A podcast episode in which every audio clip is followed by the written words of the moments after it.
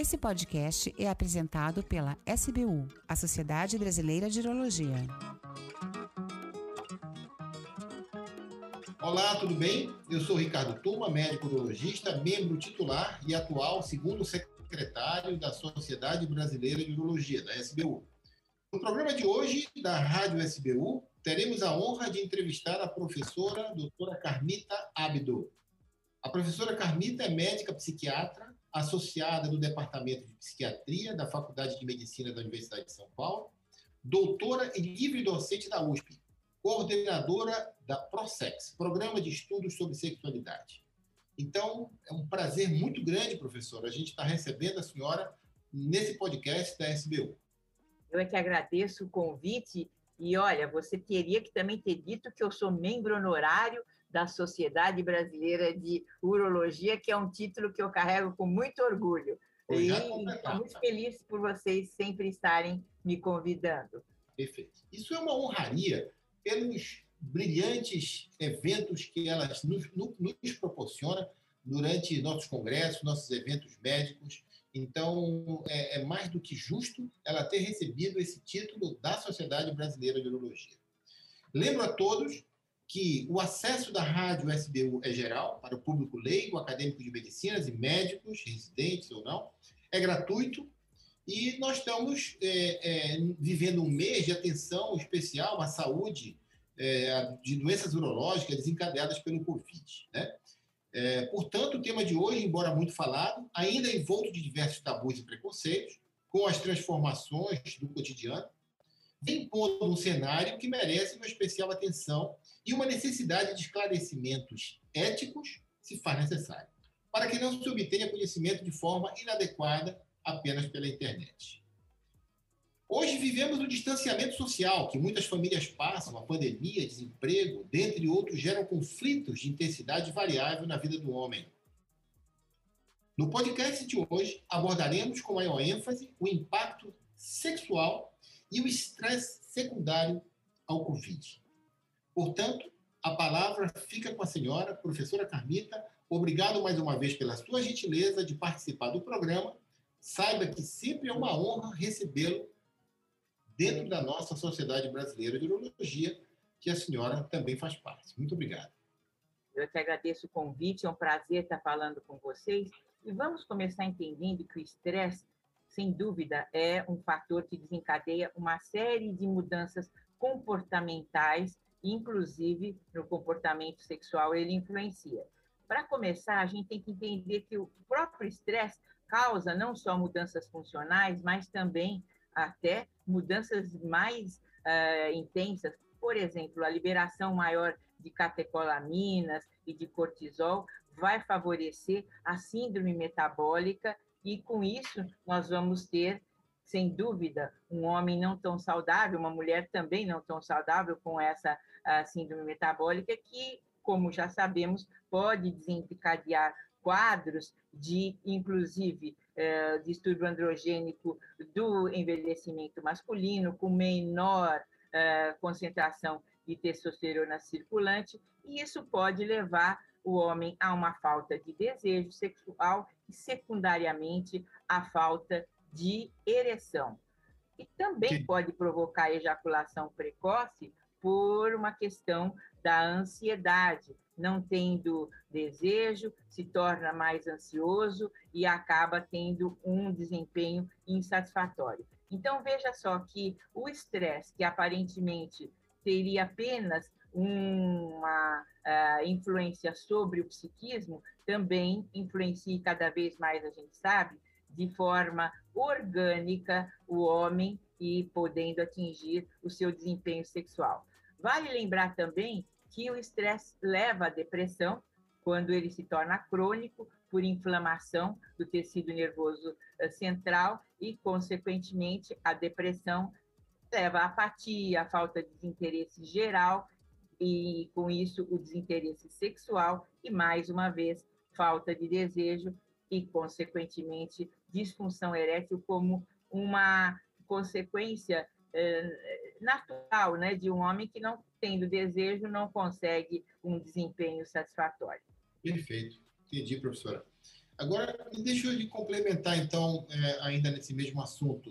Uh, a senhora tem observado que, nesse momento agora, trans-pandemia, vamos falar que ninguém está em pós-pandemia, nós estamos vivendo ainda a pandemia, uh, quadros de insegurança do homem, né, daquela angústia do desempenho, de como vai funcionar, tem se tornado mais marcante nesse período? A senhora tem percebido alguma, uh, algum fator nessa esfera quanto à insegurança do homem é, no pós-Covid agora, ou que teve Covid, ou que está ansioso pelo momento que estamos vivendo?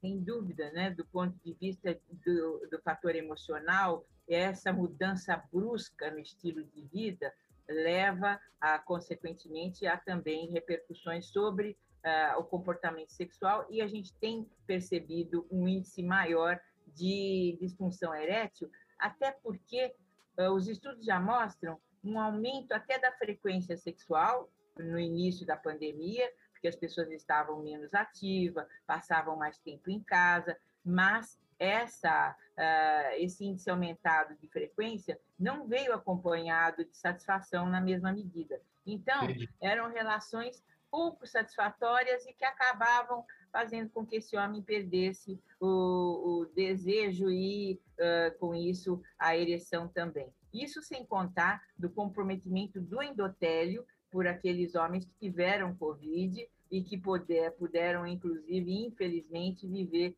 situações de repercussão sobre o endotélio peniano e consequências também uh, de ordem orgânica para a ereção. Perfeito. E assim, o, indivíduo que tem uma falha, né? ele teve uma, uma falha durante uma relação sexual, né? É, é... Que, que, conselho a gente poderia dar para um, um paciente que não, não, vai, não vai se consultar, porque a preocupação que ele fica é de novas falhas, né?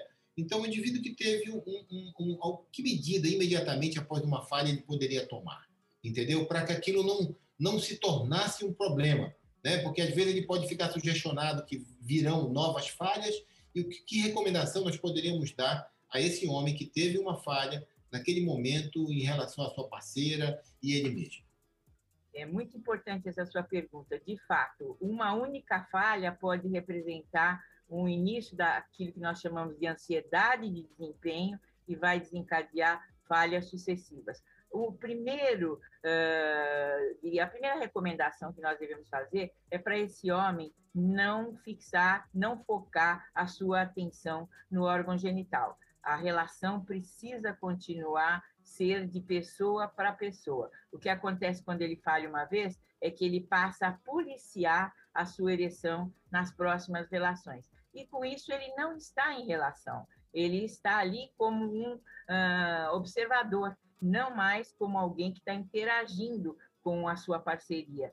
Lógico que essa falta de interação vai levar a menor excitação e a menor excitação se eh, com, concretiza em menos ereção. De novo, ele falha e aí uma segunda falha se torna um problema maior. Então, a recomendação é continue eh, se envolvendo de forma inteira com o corpo todo e evite focar no seu órgão sexual, apesar de estar preocupado com isso. Então, vamos desfocar do pênis a, preocupação durante o ato. Ah, mas é o pênis que está me preocupando. Sim, mas exatamente esse é o exercício. Tente se envolver mais com a sua parceria e deixa o pênis em paz para que ele possa ter a ereção sem o, o, sem o compromisso, né? Sem, aquela. o compromisso aumentado pela observação. Né? Muito perfeito, bom. Perfeito, perfeito.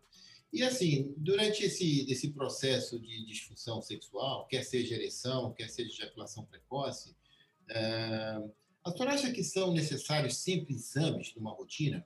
Ou uma boa conversa e uma história clínica são suficientes? A senhora pede de rotina exames para o paciente ou a senhora prefere é, é, tentar inicialmente algumas recomendações ou, ou, ou, ou, cada caso é um caso? O que, que a senhora, como a senhora conduz?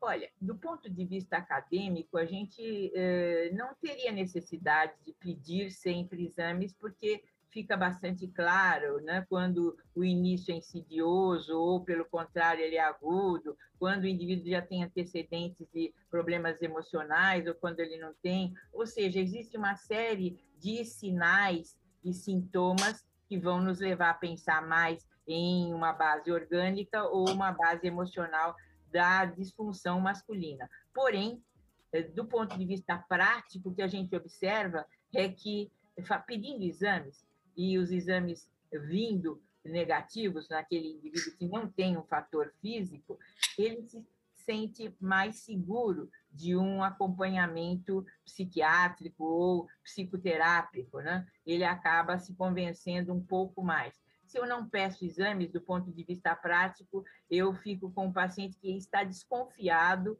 de que tem um problema físico e que eu não estou cuidando, eu não estou observando. para ele, entendi. Perfeito. Entendi. E no, e no aconselhamento sexual, professora, é, de fundo psíquico, né? A senhora é, é, acha que são necessárias orientações quanto a questões de infecções sexualmente transmissíveis, lubrificação da parceira, colocação de preservativo, masturbação? Como é que envolve essa questão do fundo psíquico para essas, essas nuances em relação ao jogo sexual? Excelente pergunta. Muitas vezes nós temos um, um homem disfuncional exatamente porque ele tem pouca experiência, apesar até de ter feito muito sexo, ter tido várias parcerias, mas ele acaba não sabendo fazer o jogo, ou ele tem uma parceira que está com um problema sexual, por exemplo, ela tem dificuldade de se excitar, ela não lubrifica, ela não consegue relaxar para a penetração, e ele não observando não tendo suficiente conhecimento de que ela também necessitaria de um acompanhamento, acredita que o problema é só seu e acaba não, não sendo o casal cuidado. Mas outra coisa que você também falou que é muito importante é ele atinar que o jogo sexual antes da penetração é muito importante. Os homens valorizam a penetração, né? mas se ele está numa relação heterossexual, entender que para a parceira estar mais disponível, mais excitada e com isso também excitá-lo, é necessário um jogo mais é, mais cuidadoso né? antes da, da penetração. Isso o urologista pode ajudar muito se ele é, comenta esses fatos no consultório urológico. Muito bem. Maravilha, professora. E deixa eu lhe perguntar uma outra coisa. Como a senhora maneja as diferentes faixas etárias com disfunção erétil de origem psicogênica? É, nós, é, quando a pessoa já tem, digamos, está na faixa da terceira idade, é, terceira década, desculpe, em diante, né, eu costumo, se é uma disfunção erétil, abordar já com medicamento, sim porque eu tendo a resposta medicamentosa da ereção, eu consigo trabalhar melhor a terapia desse indivíduo, especialmente porque ele vai estar muito refratário a uma terapia se ele não estiver medicado, né? Mas às vezes a gente tem até que introduzir outros tipos de medicamentos, como ansiolíticos, muitas vezes, em dose baixa, para quem também em dose muito alta pode relaxar demais e ele não ter ereção, mas um alprazolam 0,5 eh, ou 0,25 seria interessante naqueles homens que você percebe que tem uma falha de ereção muito associada a alto nível de ansiedade quando nós falamos em ejaculação precoce, não há como tratar um ejaculador precoce sem introdução do efeito colateral do antidepressivo, no caso, uma paroxetina, é, na, que é a melhor opção, ou até um escitalopram como segunda possibilidade. Depois que ele tem um certo controle com a medicação, para que ele possa continuar sua vida sexual sem ser medicado, a necessidade de uma terapia bastante regular. Mas sem eu iniciar com medicamento, a adesão à terapia é muito baixa. Entendi. Muito bem. E, e deixa eu, vamos tentar fazer agora, professora, um contexto para a gente já praticamente encerrar. Nós estamos vivendo um momento da pandemia do Covid, né? Como a senhora vê o cenário sexual hoje? Disfunção sexual hoje durante a pandemia para o que era antes da pandemia e quais são as perspectivas da repercussão sexual futura? É, excelente pergunta quando a gente começa a pensar já no é, é, adolescente, no público que está iniciando sua vida sexual e que não está tendo oportunidade de iniciá-la com uma outra pessoa de fato.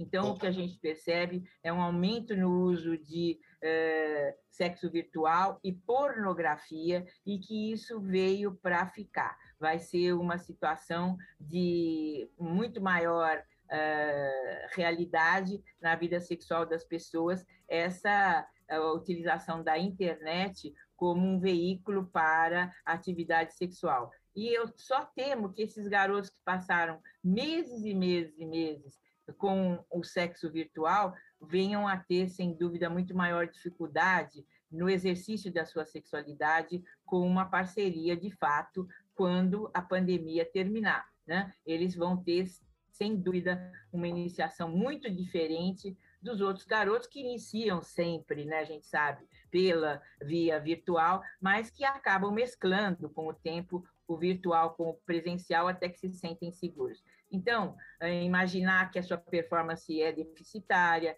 imaginar que o seu corpo não é tão exuberante quanto o do vídeo, imaginar que a sua parceira não é tão interessante quanto aquela é, e não, e não o excita tanto quanto a, a do vídeo, ou até que a masturbação é muito mais prática do que o sexo a dois, isso, sem dúvida, estará acontecendo na vida desses adolescentes e também daqueles que já não são adolescentes e que, por falta de uma parceria ou até por comodidade, preferiram o sexo virtual. Mais masturbação, mais pornografia, mais sexo virtual é o que a pandemia vai nos trazer. Entendi, perfeito. Cenário realmente novo também, né? Que vai se experimentar nos próximos anos, né? Quem trabalha é, com a parte sexual de adolescente e tudo vai ter que estar tá apto para orientar bem, às vezes, os pais o próprio adolescente é, diante dessas novas, novas situações. Isso, encorajá-los né, a é. sair dessa, eh, dessa situação para uma outra mais real. E vai ser uma coisa mais fácil para eles, entendeu? É, aquela conquista de relacionamento, talvez possa, possa porque eu acho que vai ter uma fase aí de dois anos, sei lá quanto tempo vai durar essa pandemia, dois, três anos, que que é, aquela conquista né, de festa, de essas coisas, vão ficar bloqueadas. Enfim, são novos desafios que a gente vai ter que enfrentar. Vamos sim, acho que o urologista vai se ver frente a indivíduos bastante jovens com sérias eh, consequências para a, o entrosamento sexual, né? embora tenham muita facilidade de se excitarem à masturbação e através de vídeos. Perfeito. Professora, então eu estou bem satisfeito com as suas colocações, foi maravilhosa essa entrevista. E, assim, é, é excelente mesmo. E se a senhora quiser acrescentar alguma informação que a senhora julga importante sobre esse tema, alguma coisa complementar que eu não lhe perguntei, a senhora tem alguns minutos aí, se sinta realmente à vontade. Eu acho muito interessante né, falar agora para vocês o seguinte: muitos urologistas me dizem que ah, gostariam muito de encaminhar um paciente para um terapeuta sexual. Até encaminham, mas que eles eh, não vão depende de como você encaminha. Se você de fato acredita que a terapia sexual pode ajudar, e hoje nós temos formatos breves, formatos bastante focais, hoje nós trabalhamos com muita integração com o urologista, então vale a pena você conhecer um pouco sobre essas terapias focais de curta duração eh, e, e para poder encaminhar com mais, eh, vamos dizer assim, convencimento. Porque eu imagino, se você não está acreditando eh, ou não acha que pode o paciente ser ajudado, você até encaminha, mas ele não se sente seguro. E a palavra do urologista é muito importante para o homem que vai buscar nele né, uma solução para suas dificuldades sexuais. Eu parabenizo vocês pelo trabalho magnífico que vocês têm feito aí na SBU e com essa interdisciplinaridade sendo o foco em medicina sexual. E agradeço o convite e por ter falado mais uma vez para os meus queridos urologistas. Professora, nós que nos sentimos realmente honrados e orgulhosos com a sua participação. Não é à toa que a senhora é um membro top honorário da nossa SBU. Eu agradeço realmente a sua participação, foi esplêndida, muito claro as suas colocações. Eu tenho certeza é, isso vai ser é, é, aberto para o público em geral, público leigo, adolescente, vai ter uma divulgação muito grande. Enfim, eu acho que isso é interessante mesmo a gente oferecer esse serviço, que é uma das finalidades da SBU, prestação de serviços à comunidade, né? E isso fica disponível no portal da Sociedade Brasileira de Biologia para livre acesso e nas mídias sociais, como falei para a senhora também, é, no Spotify principalmente, que é onde tem o maior número de acessos, e que certamente vai ser muito esclarecedor. Muito obrigado, professora. Tenha um excelente dia. Muito obrigada a você, professor Ricardo. Obrigada à SBU. Parabéns por essa excelente iniciativa. Mais um, mais uma grande iniciativa da SBU.